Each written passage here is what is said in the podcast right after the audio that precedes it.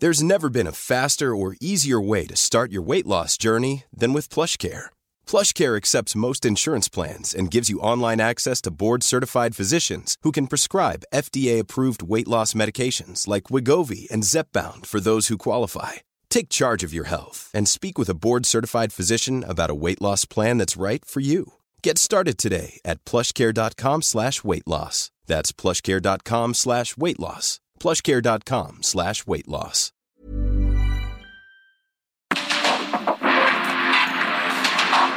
Porque el mundo actual no se entendería sin la economía, las finanzas y los negocios.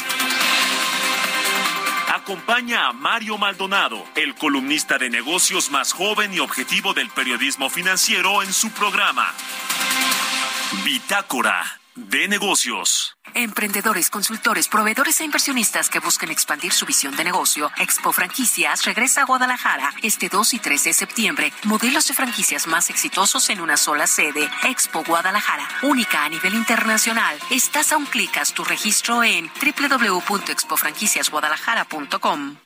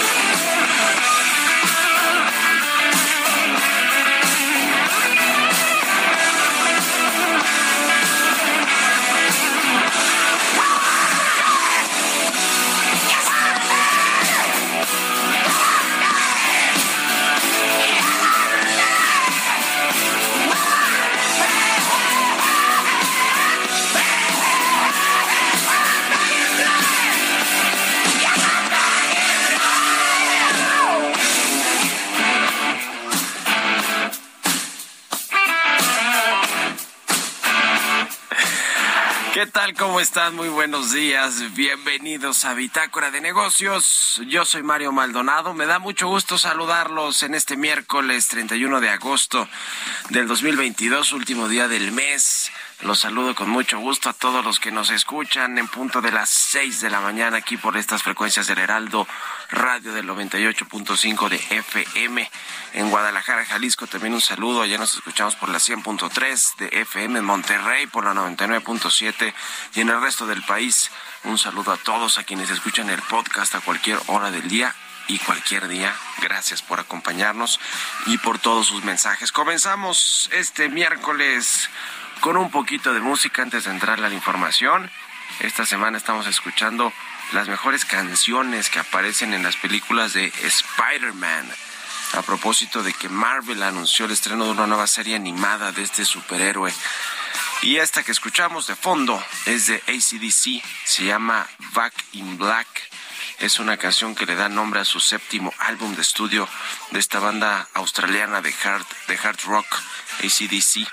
Lo lanzaron en 1980 y lo vamos a estar escuchando hoy aquí en Bitácora de Negocios.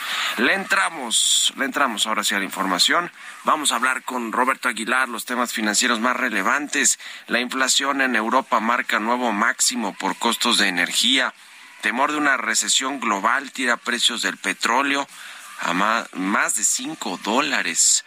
Y el dinamismo manufacturero de México detrás de la fortaleza cambiaria, eso dice el Bank of America. Le vamos a entrar a estos temas con Roberto Aguilar. Vamos a hablar también con Carlos Reyes, analista económico, sobre la industria ferretera mexicana en México, que pese a todo se prevé que crezca 7% este año. Hablaremos también con Leonardo Núñez, director de investigación aplicada de la organización Mexicanos contra la Corrupción.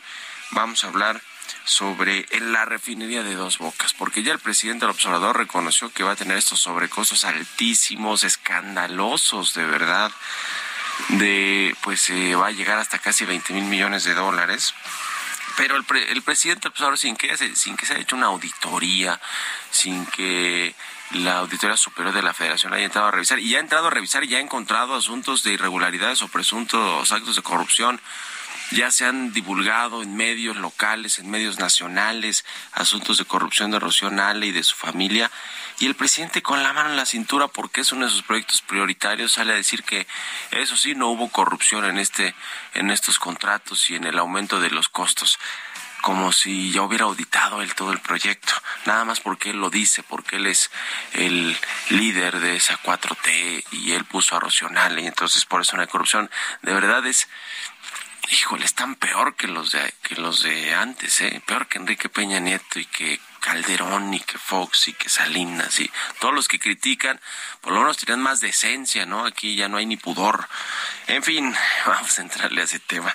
Vamos a hablar también con Edgar González, director de análisis económico y deuda soberana en HR Ratings sobre el informe de las finanzas públicas y deuda pública el mes de julio de este año que presentó la Secretaría de Hacienda.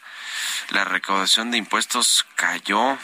Eh, vamos a a entrarle a ese tema. Los ingresos petroleros siguen al alza, salvando las finanzas públicas. En fin, vamos a ir eh, poco a poco desmenuzando todo este asunto y también qué está sucediendo con Interjet, que pues se declaró ya en concurso mercantil, pero pues no puede operar. Hay quien dice que la van a llevar al aire de nueva cuenta eh, a finales de este año. Se ve muy complicado, pero ya veremos qué sucede. En fin, le vamos a entrar a todos estos temas hoy aquí en Bitácora de Negocios, así que quédense con nosotros en este miércoles, miércoles 31 de agosto. Vámonos al resumen de las noticias más importantes para comenzar este día con Jesús Espinosa.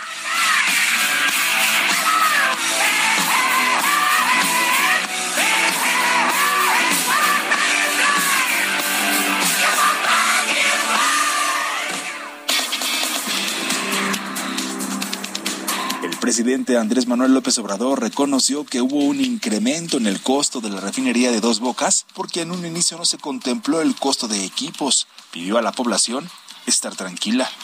Hubo un incremento en el caso de la refinería porque no se contemplaron eh, originalmente equipos que se necesitan y se amplió el presupuesto. Pero tienen que estar ustedes tranquilos y desde luego toda la población de que nadie hizo negocio para provecho personal en la construcción de la refinería. En este año, el gobierno del presidente Andrés Manuel López Obrador destinará 6.470 millones de dólares adicionales para la construcción de la refinería Olmeca en dos bocas, lo que elevará el costo a más de 15 mil millones de dólares, muy por encima de los 8 mil que anunció el mandatario en el arranque de la obra y rebasaría por mucho los 11 o 12 mil millones de dólares que anunció en junio pasado. Acuerdo con el informe de finanzas públicas y la deuda pública a julio de este año de la Secretaría de Hacienda, el petróleo y la recaudación del impuesto sobre la renta continúan sosteniendo los ingresos presupuestarios. De enero a julio de este 2022, los ingresos presupuestarios sumaron poco más de 3.8 billones de pesos, lo que representó un incremento de 5.3% en comparación con el mismo periodo del año pasado.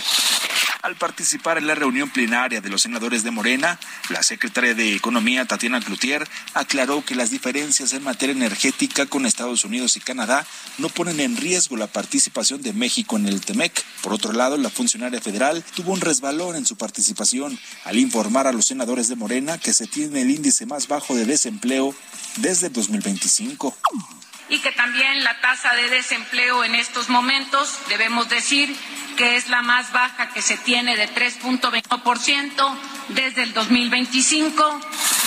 La secretaria del Trabajo y Previsión Social, Luisa María Alcalde, aseguró que los incrementos salariales y la libertad sindical en las empresas maquiladoras no inhiben la llegada de inversiones y empresas a México.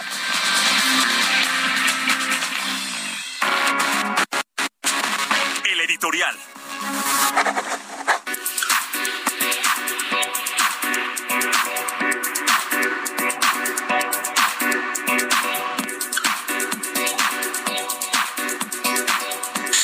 Qué cosa lo que está sucediendo en el Senado y tiene mucho que ver con lo que va a pasar también en la Cámara de Diputados y con la discusión del paquete económico.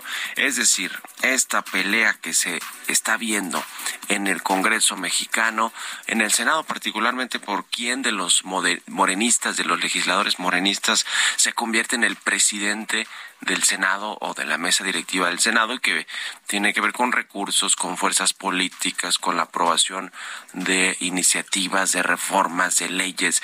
Eh, la Cámara de Origen, por ejemplo, ahora para mandar este asunto de la Guardia Nacional y algunas otras reformas, pues ya, ya no es el Senado, porque ya Monreal ahí está eh, se cayó del pedestal de la 4T y de Palacio Nacional. Entonces las mandan a la Cámara de Diputados, donde cree el presidente de la República o el secretario de Gobernación o la secretaria de Seguridad, en fin, las Fuerzas Armadas, donde creen que tienen mejor entrada, ¿no? Entonces ya no la mandaron, dije, dije, creo que dije al revés, ya no la mandaron al Senado, sino a la Cámara de Diputados. ¿Por qué? Porque en el Senado hay una guerra auténticamente entre las diferentes corrientes políticas y pues la manzana de la discordia que significa hoy Ricardo Monreal, el coordinador, todavía coordinador de los senadores de Morena, con mucha, pues con mucha fuerza, con mucha interlocución con las, con los otros partidos, con los otros, las otras fracciones eh, legislativas.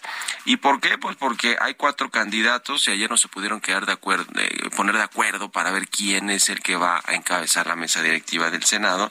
Hay uno eh, el senador Armenta, que es el, el, gallo de Monreal, pero en realidad pues es el que se ve muy difícil que, que pueda ser él, ¿no? Se habla de José Narro, el Zacatecano, eh, también de Higinio Martínez, que se bajó de la contienda por el Estado de México y finalmente pues se quedó, eh, se quedó, quiere este puesto del Senado como premio de consolación. Lo que, lo que se vio muy evidente, lo que fue evidente es que, que le hicieron el vacío los propios cuatro teístas o los, los integrantes del gabinete del presidente, por ejemplo, los dejó colgados en esta plenaria del Senado el secretario de Gobernación, Adán Augusto López, los dejó colgados el presidente de Morena, Mario Delgado, la jefa de gobierno, Claudia Sheinbaum, solo se apareció por ahí el canciller Marcelo Ebrard, pero evidencia, evidencia que hay rupturas, que se agrieta la 4T en el Senado en esta pelea. Y le decía tiene mucho que ver con el paquete económico que irá primero a la Cámara de Diputados y después al Senado, pero están divididos y si ya están divididos con la oposición y ellos mismos están divididos, no hay unidad, pues las cosas las cosas se ponen más complicadas. ¿Ustedes qué opinan? Escríbanme en Twitter, arroba Mario Mal y en la cuenta arroba Heraldo de México. Mario Maldonado en Bitácora de Negocios.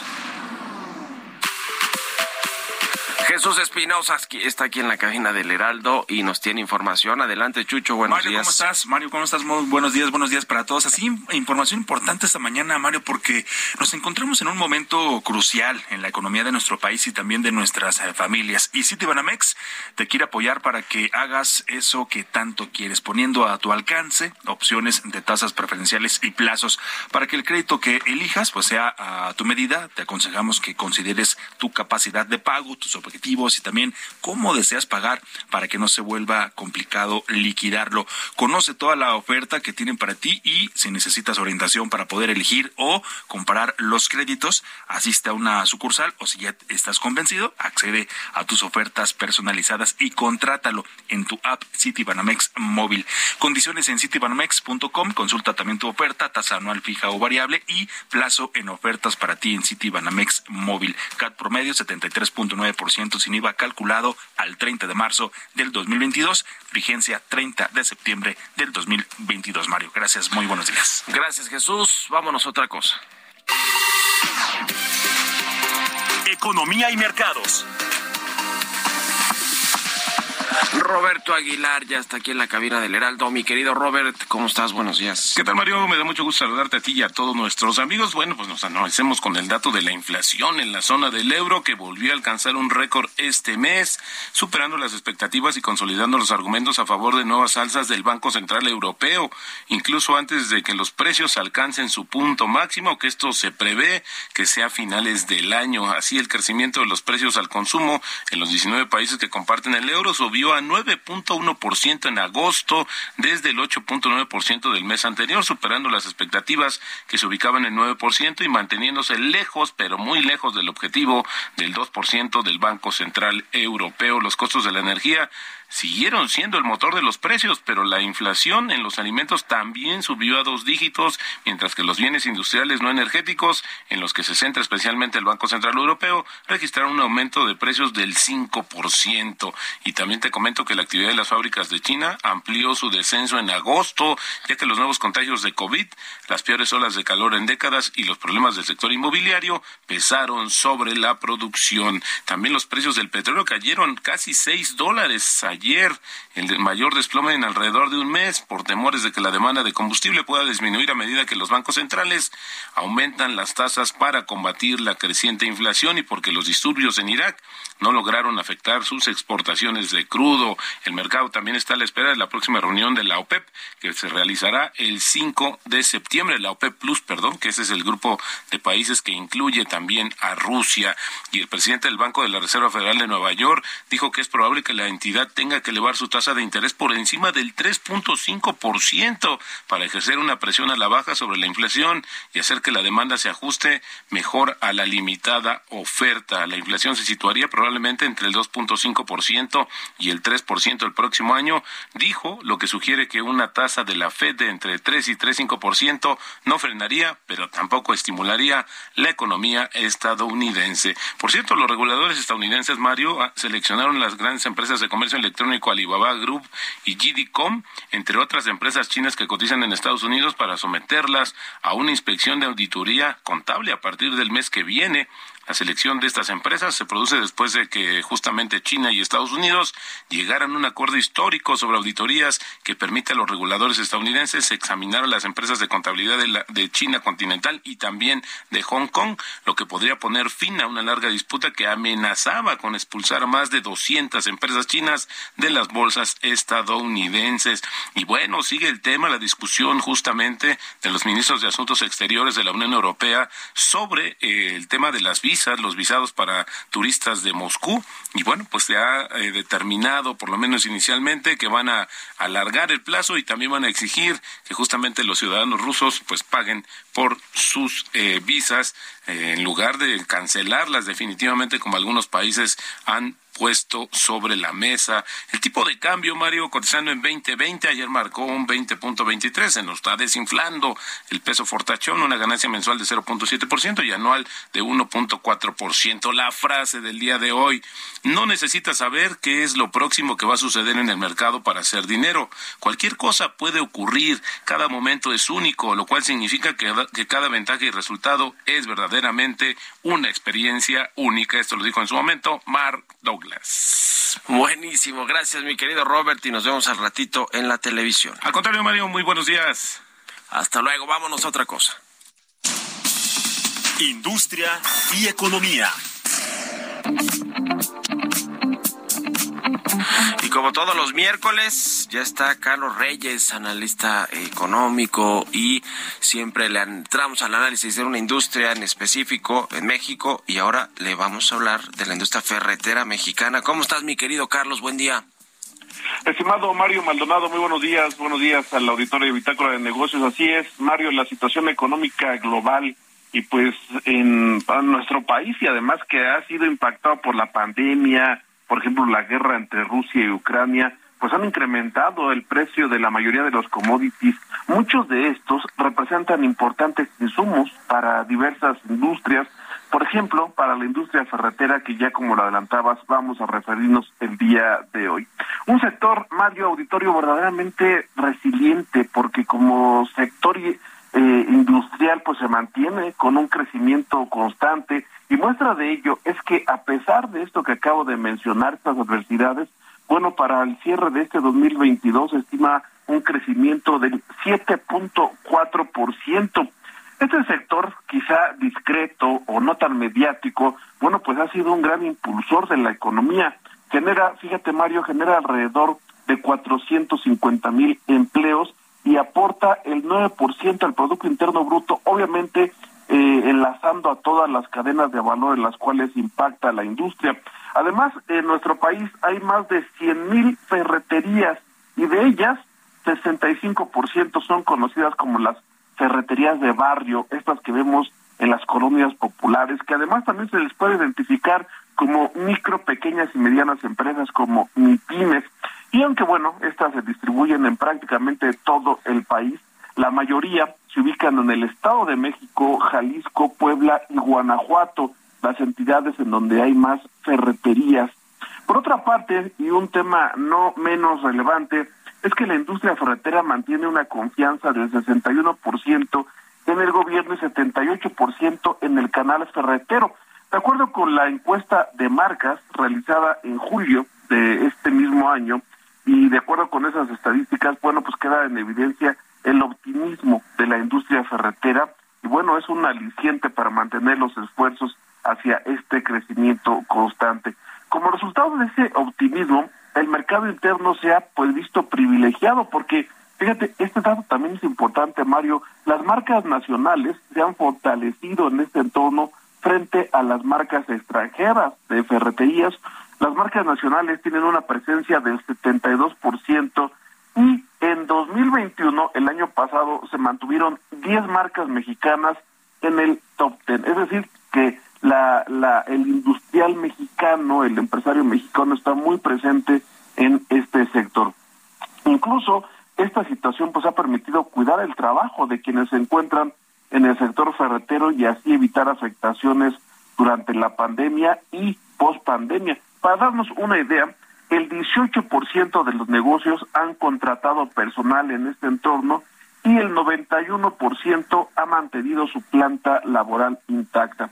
Relevante también es la estrecha relación del mercado con eh, de esta industria con el mercado, por ejemplo, de la construcción, eh, con el sector industrial, con el sector de la vivienda. Aquí, por ejemplo, las inversiones son importantes por las cadenas de valor y bueno, también vale la pena mencionar la importancia de la economía en generación de empleo y todo lo que conlleva otro tipo de industrias. Una industria, como decía Mario, discreta pero importante en la economía nacional. Sin duda alguna. Muchas gracias, como siempre, Carlos. Muy buenos días. Un abrazo. Buenos días, Mario. Sigan a Carlos Reyes en Twitter, C Reyes eh, Noticias. Vámonos a la pausa. Ya volvemos.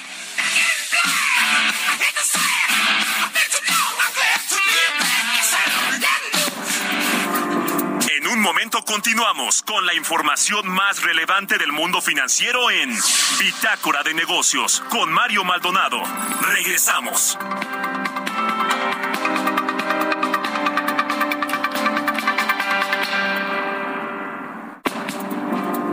Estamos de vuelta en Bitácora de Negocios con Mario Maldonado.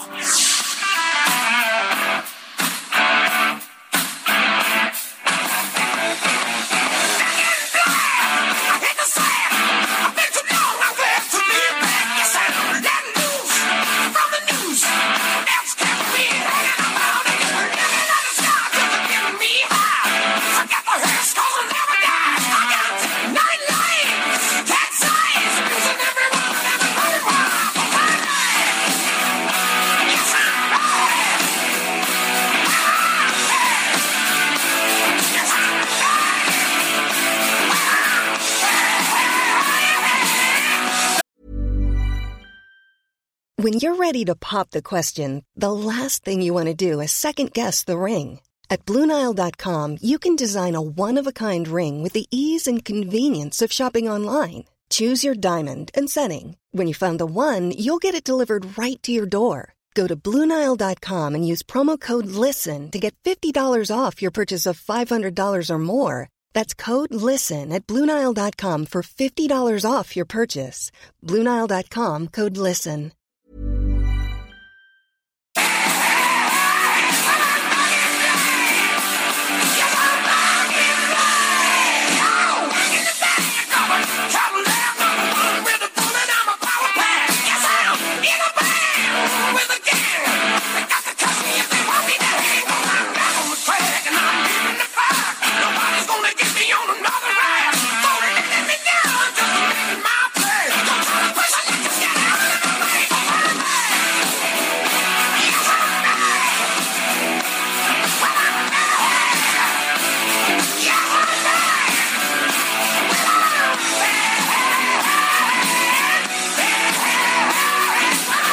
Estamos de regreso aquí en Bitácora de Negocios. Son las 6 con 31 minutos de la mañana. Y regresamos escuchando a ACDC. Esta canción se llama Back in Black. Esta semana escuchamos canciones que aparecen en las películas de Spider-Man a propósito de que se anunció el estreno de una nueva serie animada de este superhéroe.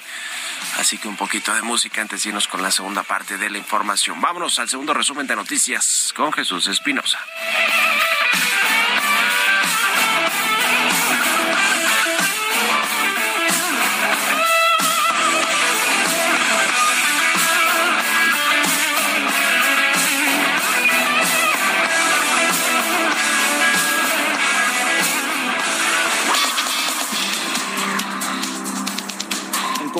Prensa desde Palacio Nacional, el presidente Andrés Manuel López Obrador aseguró que de no haber tomado la decisión de subsidiar la gasolina y los energéticos, la inflación se habría disparado hasta un 14%.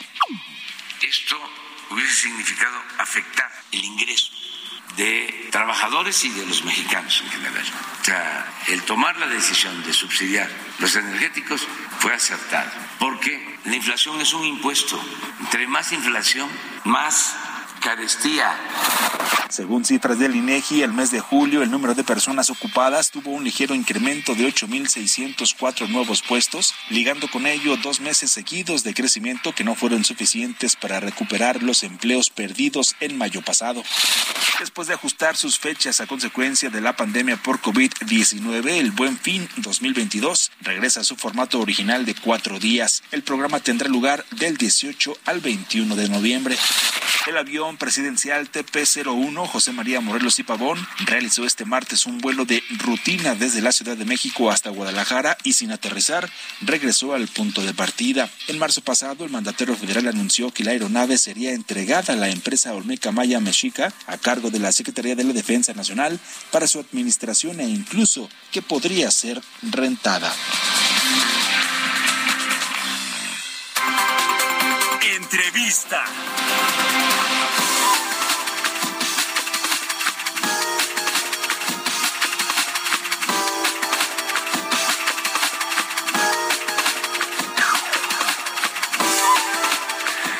Pues ayer le platicamos sobre este sobrecosto de la refinería de Dos Bocas, que bueno, le hemos platicado muchas veces en este programa porque empezó originalmente con una proyección de siete mil, ocho mil millones de dólares, que pues eh, ya parecía que era una cifra elevada para una refinería que en realidad no va a servir de mucho, ni se va a lograr esta autosuficiencia energética, ni México va a dejar de vender petróleo al extranjero para que lo produzca, eh, para que se produzcan todas las gasolinas en México con las seis refinerías que ya tenemos y con esta de dos bocas, en fin, en fin, todo eso es política y narrativa electoral y de campaña y de, de candidato del presidente López Obrador, pero lo que sí es un gran problema es que pues no costó ni siete mil, ni ocho mil, ni nueve mil, ni diez mil millones, que fue lo, la cifra última que dijeron, que reconocieron públicamente Rocionale, que es la encargada del proyecto, la Secretaría de Energía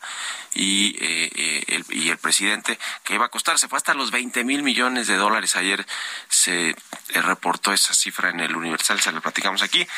Y el presidente López Obrador dice que pues no hay corrupción, que pues sí, les faltaron meter cosas al proyecto ejecutivo y que bueno, pues así son los temas, tienen que, que pagarlas, un sobrecosto de, de más de, del doble, se les olvidó algo, ¿no? Seguramente algo muy importante. Pero dice el presidente que pues no hay problemas de corrupción, que los contratos se han entregado y, y se han gastado, se ha, se ha ejercido el presupuesto de forma correcta, inmaculada. Vamos a hablar de todo esto, de todo este tema con Leonardo Núñez, él es director de investigación aplicada de la Organización Mexicanos contra la Corrupción y la Impunidad. ¿Cómo está Leonardo? Buenos días. ¿Qué tal, María? Muy buenos días, encantado de poder platicar contigo. Pues a ver, eh, yo tengo entendido que la Auditoría Superior de la Federación ya ha detectado ciertas irregularidades en el tema de los contratos. Medios locales y nacionales han dado cuenta de pues contratos y de empresas relacionadas con la actual secretaria Rocional, la encargada del proyecto, pero el presidente de un plumazo dice no hay corrupción y háganle como quieran ustedes. Ahora sí que qué datos tienen y qué análisis e investigación han hecho respecto de este proyecto. Creo que lo, por donde valdría la pena empezar es que eh, estamos alrededor de dichos.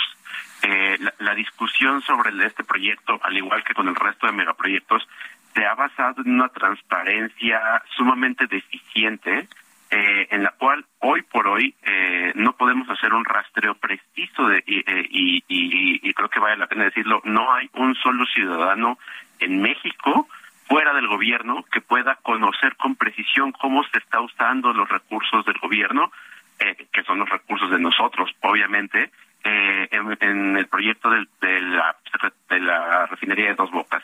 Y voy en varios puntos precisos que demuestran eh, cómo no podemos rastrear cómo se está gastando el dinero.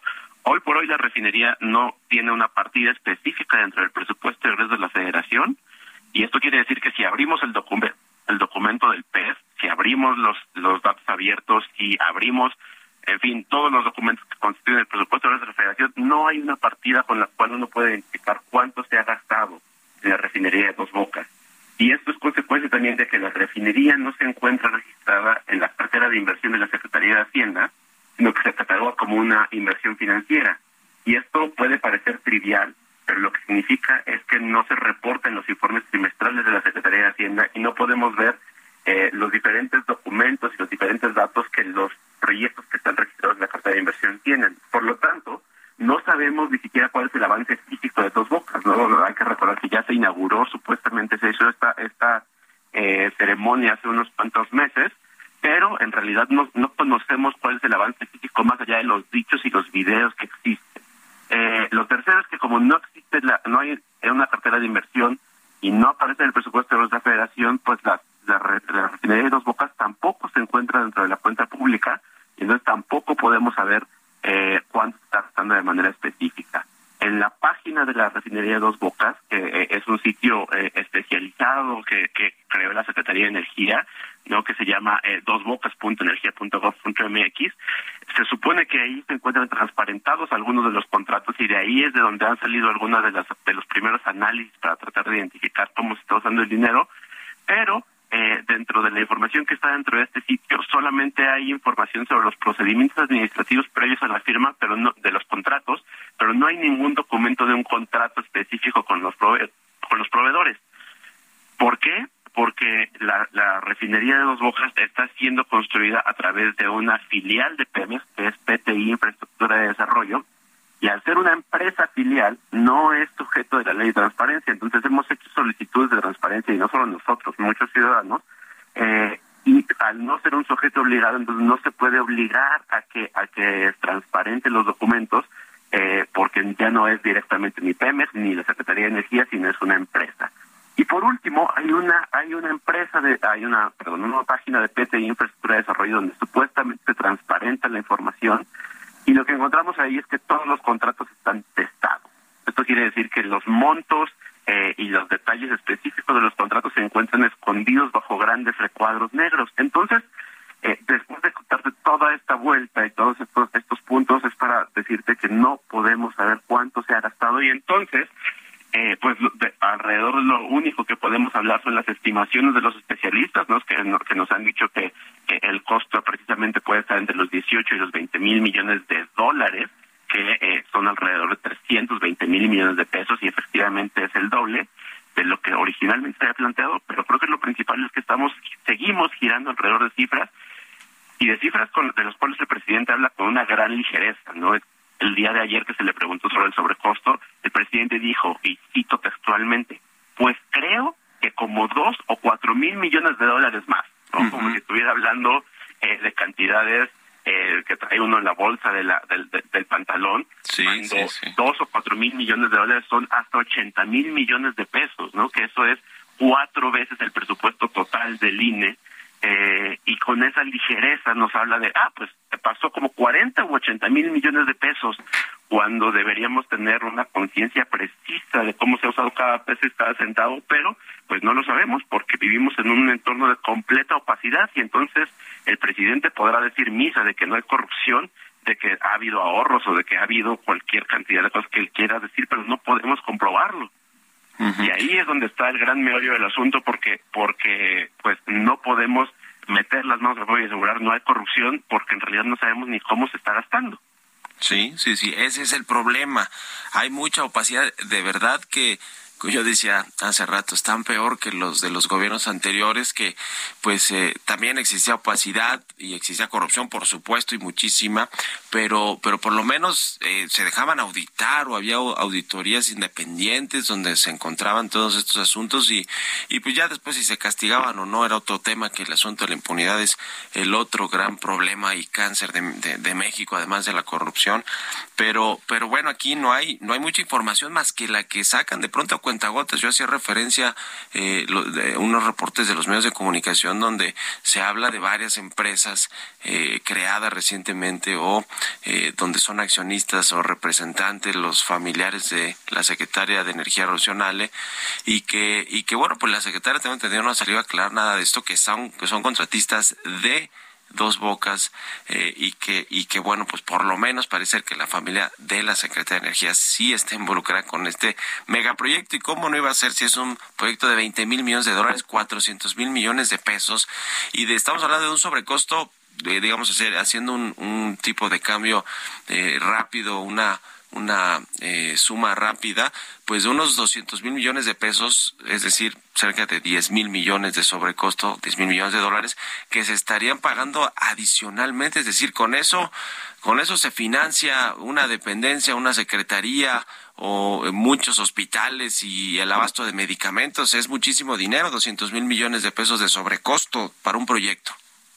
Sí, creo que creo que precisamente ese es uno uno de los puntos principales que hay que poner sobre la mesa, ¿no? Y precisamente por eso también te hablaba cuando, decía solamente del sobrecosto, que decía entre 40 y 80 mil millones de pesos de gasto adicional, ¿no? Y eh, eh, no, no, sin hablar de, los 300 mil millones de pesos que, que ya eh, va a costar el proyecto. Y efectivamente hay, hay secretarías completas que tienen presupuestos inferiores a esos sobrecostos, ¿no? Por decirte algunos ejemplos, la propia Secretaría de Hacienda, la Secretaría de Hacienda y Crédito Público tiene un presupuesto de 26 mil millones de pesos para este año, ¿no? Entonces ese sobrecosto es como tres o cuatro veces eh, el costo de la Secretaría de Hacienda y Crédito Público y como ese eh, podemos decir como un montón de, de, instituciones de las cuales el, presidente ha dicho que son un desperdicio de recursos, pero que cuando las ponemos en proporción, pues claramente nos demuestran que, que aquí estamos hablando de cifras eh, de, una proporción completamente diferente. No por decir algo, el INAI, el Instituto Nacional de Transparencia, tiene un presupuesto eh, de menos de mil millones de pesos, 986 millones de pesos. Eso quiere decir que el sobrecosto es 80 veces el presupuesto del INAI, ¿no? El presupuesto de 80 años de esa institución, solo de puro sobrecosto, ¿no? O 300 veces si consideramos el costo final del proyecto.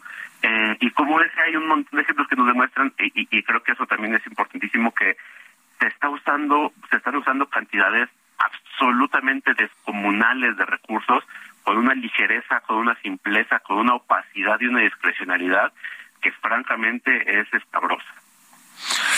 Pues ahí está el tema. En fin, vamos a seguir muy pendientes y en comunicación. Muchas gracias, Leonardo Núñez, director de investigación aplicada de Mexicanos contra la Corrupción, por estos minutos y muy buenos días. Muy buenos días, Mario, y encantado de hablar contigo, tu auditorio. Y solamente eh, todo esto nosotros lo, lo, publicamos en un texto que se llama Lo que debemos saber sobre dos bocas, pero no conocemos por la opacidad del gobierno. Y ahí está en sus redes eh, sociales y en su página de Mexicanos contra la Corrupción. Gracias, buen día. 6 con 45 minutos, vámonos a otra cosa. Historias empresariales.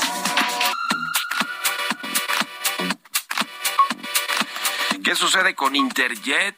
¿Se acuerdan todavía de esta aerolínea? Bueno, el director adjunto de esta empresa, Carlos del Valle, celebró la entrada de, eh, al concurso mercantil de esta aerolínea al considerar que ayudará a proteger financieramente a la empresa. Vamos a escuchar esta pieza que preparó mi compañera Giovanna Torres.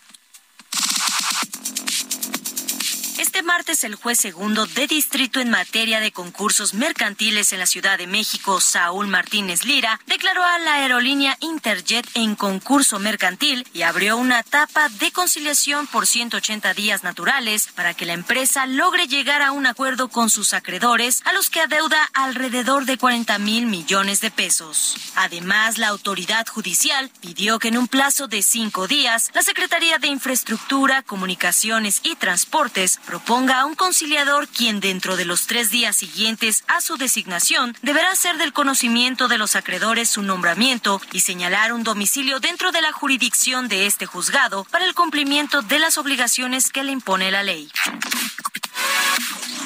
La compañía dejó de operar en diciembre del 2020 debido a los endeudamientos adquiridos en el Servicio de Administración Tributaria y otros organismos del gobierno federal. El juez del Consejo de la Judicatura Federal señaló que la solicitud formulada por Aguilar a Milpa Abogados es procedente, por lo que el 29 de agosto del 2022 se declaró en concurso mercantil a la comerciante ABC Aerolíneas. Carlos del Valle, director adjunto de la aerolínea, indicó que fue un gran día para toda la familia Interjet, ya que esto les ayudará a fortalecer la posición financiera de la empresa, proteger y preservar los activos, así como ordenar sus pasivos. Para Bitácora de Negocios, Giovanna Torres.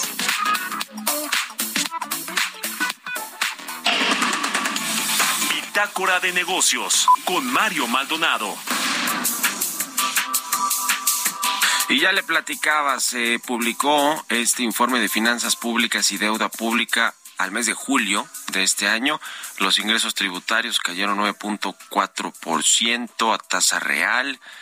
Y bueno, pues lo que salvaron los, las finanzas públicas fueron los ingresos petroleros, que sí crecieron 92%.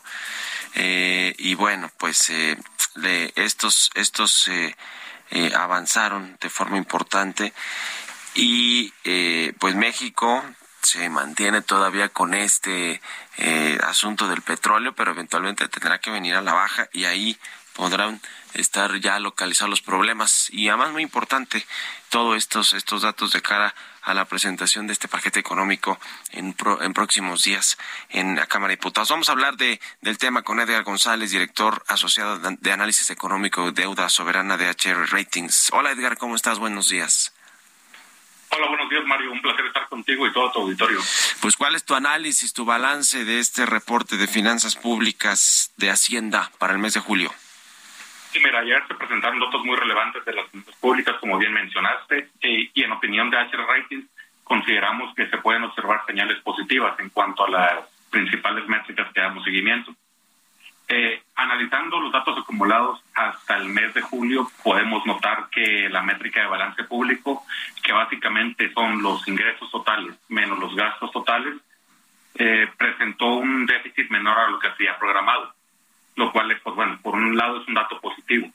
Ahora, eh, para poner en perspectiva esto, el déficit fue menor en alrededor de 200 mil millones de pesos, lo que como bien mencionaste es reflejo en su mayoría del incremento en los ingresos tanto petroleros como tributarios. Aquí hay que tener un poquito de ojo porque eh, a pesar de que los tributarios cayeron en términos reales, existieron algunos como el IVA y el SR que mostraron un desempeño muy positivo. eh, otro de los de las métricas que damos seguimiento es el balance primario, que es eh, básicamente el resultado de, de excluir del gasto del gasto total los intereses que se pagan por deuda o costo financiero eh, al hacer este cálculo o analizarlo, eh, nos damos cuenta que el balance primario resultó positivo en casi 228 mil millones de pesos. Eh, ahora, otro dato importante es que al interior del déficit público, eh, la mayoría del déficit que se observó fue por parte del gobierno federal, es decir, que se gastó más de lo que se ingresó, aunque no necesariamente es un dato mal. Sí, sí, sí. Eh, sí, sí, sí, tiene razón. En general, digamos, los datos no son del todo malos. El, eh, creció 7.8% los ingresos presupuestarios, pero bueno, impulsados ya decíamos por el tema petrolero, los ingresos tributarios no les no les fue bien. Eh, nos decías el asunto de la, del, del déficit y la y la deuda pública. Eh, el gobierno, a pesar de que ha tenido pues mayores requerimientos, como ya decía el secretario de Hacienda, eh, y presiones para las finanzas públicas por los requerimientos de los proyectos de infraestructura, pues no, no ha recurrido a contratar más deuda o a salir a emitir más deuda, ¿verdad? Así es, hasta el momento, pues bueno, se han manejado niveles sustancialmente menor a lo que se ha programado. Un dato importante aquí es mencionar que hasta el acumulado al mes de julio, la deuda pública se encuentra en 48.8%. Esto, a pesar de que, pues bueno, se puede escuchar como un dato importante, ha mantenido una trayectoria decreciente desde, desde el nivel de 51.6% que se había alcanzado en 2020 y que principalmente fue por factores de la pandemia. Sí.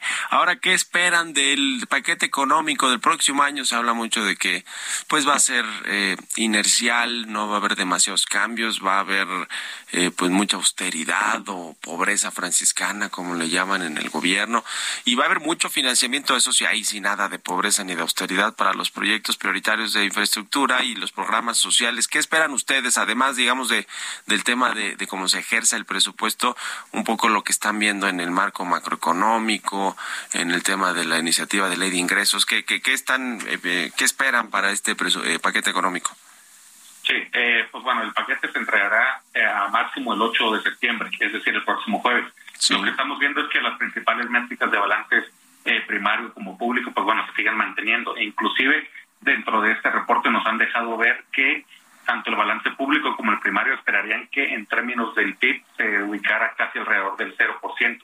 Es decir, en un nivel estable, lo cual que pues la deuda pública eh, se redujera hasta el 48%. Estamos considerando que pues bueno, el balance de las finanzas públicas hasta el momento ha sido eh, circunstancialmente positivo, pero como bien lo mencionamos al principio, eh, esto se ha beneficiado por los mayores ingresos que se han observado eh, por parte de los de los petroleros como de los tributarios, en este caso el ISR y el IVA. Esto permitiría que el nivel de gasto que hemos observado también en los, en los últimos meses siga manteniendo. Aunque aquí también estamos considerando que, pues bueno, el nivel de precio del petróleo, pues bueno, ha jugado un, un factor muy importante durante desde marzo hasta la fecha. Pero consideramos que en los próximos meses o en los próximos años este también pues muestra un, un descenso conforme se vayan eh, acomodando las actividades las, las actividades económicas.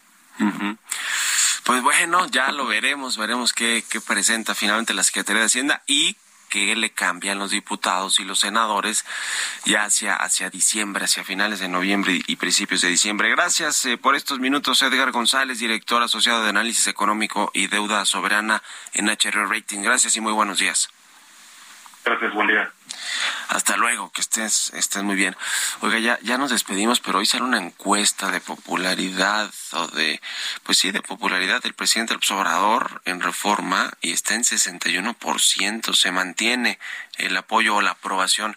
Ayer salió otra en el Universal, han salido aquí en el Heraldo, en el país, y bueno, pues con todo y todo el presidente se mantiene firme. En fin, con esto nos despedimos. Gracias por habernos acompañado este miércoles. Se quedan en estas frecuencias del Heraldo Radio con Sergio Sarmiento y Lupita Juárez. Nosotros nos vamos a la televisión, al canal 8 de la televisión abierta, a las noticias de la mañana y nos escuchamos aquí mañana tempranito a las 6. Muy buenos días.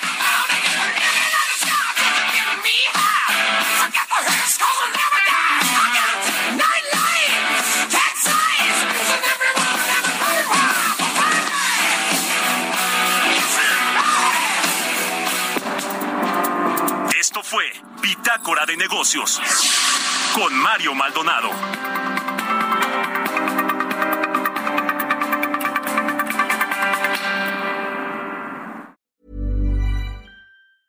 Mount deserves the best, and there's no better place to shop for Mother's Day than Whole Foods Market. They're your destination for unbeatable savings, from premium gifts to show-stopping flowers and irresistible desserts. Start by saving 33% with Prime on all body care and candles. Then get a 15-stem bunch of tulips for just $9.99 each with Prime. Round out Mom's menu with festive rosé, irresistible berry chantilly cake, and more special treats. Come celebrate Mother's Day at Whole Foods Market.